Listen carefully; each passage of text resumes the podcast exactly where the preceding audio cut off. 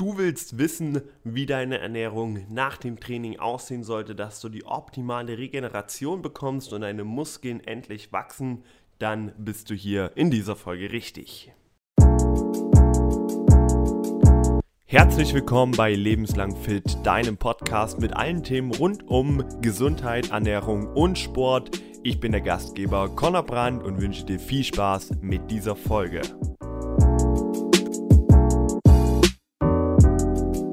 Sei gegrüßt bei der nächsten Runde von Fit in 300 Sekunden. Ich hoffe, die letzten Folgen haben dir gemundet.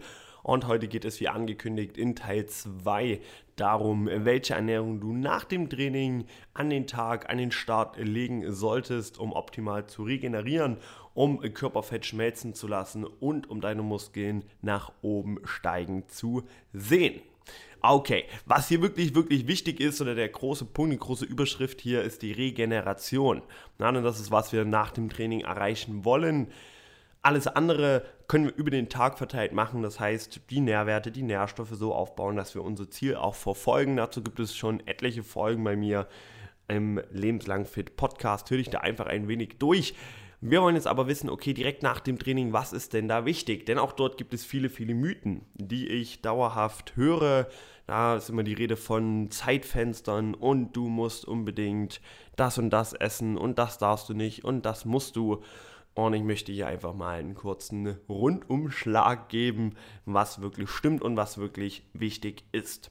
Okay, wir fassen uns nochmal ein bisschen zusammen oder streuen das ein kleines wenig, ein klein wenig wir wollen hier wirklich die Energiespeicher wieder auffüllen und wir wollen die Proteinsynthese füttern. Proteinsynthese, ganz kurz erklärt, ist einfach nur der Effekt oder der Prozess, nenne ich es mal, deine Muskulatur aufzubauen vom Körper. Ja, das heißt, dieses wird angeregt, dieser Prozess wird angeregt nach dem Training oder ist angeregt und dann brauchen wir natürlich Bausteine, um die Muskulatur auch zu stärken, zu vergrößern, und der Muskel wächst nicht im Training und auch nicht nach dem Training. Nach dem Training ist deine Muskulatur oder bist du als Mensch, als Individuum etwas eingedämmt in deiner Leistung als vorher, weil du ja Muskelfasern zerstört hast, zerstört ist immer so ein großes Wort, oder ähm, belastet hast, einen Reiz gesetzt hast im Muskel und erst über die richtige Regeneration kommt dann wirklich der Aufbau und kommt dann auch die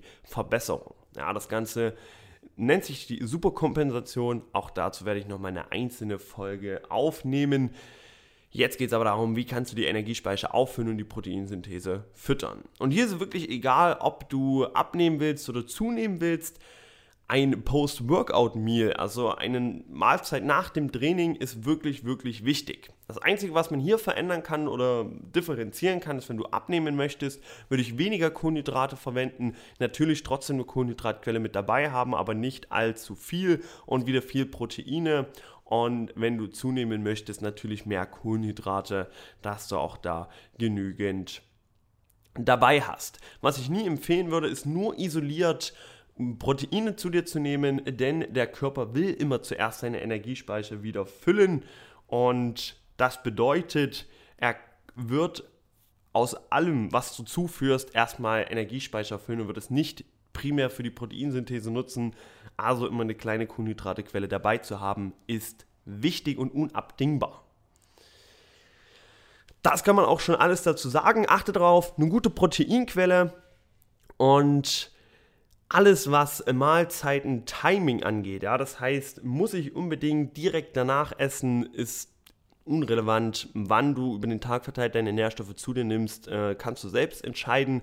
Aber um das Optimum rauszuholen oder um einen verbesserten Effekt der Proteinsynthese zu erreichen, würde ich dir empfehlen, wirklich in einem Zeitfenster von zwei Stunden nach dem Training etwas zu dir zu nehmen.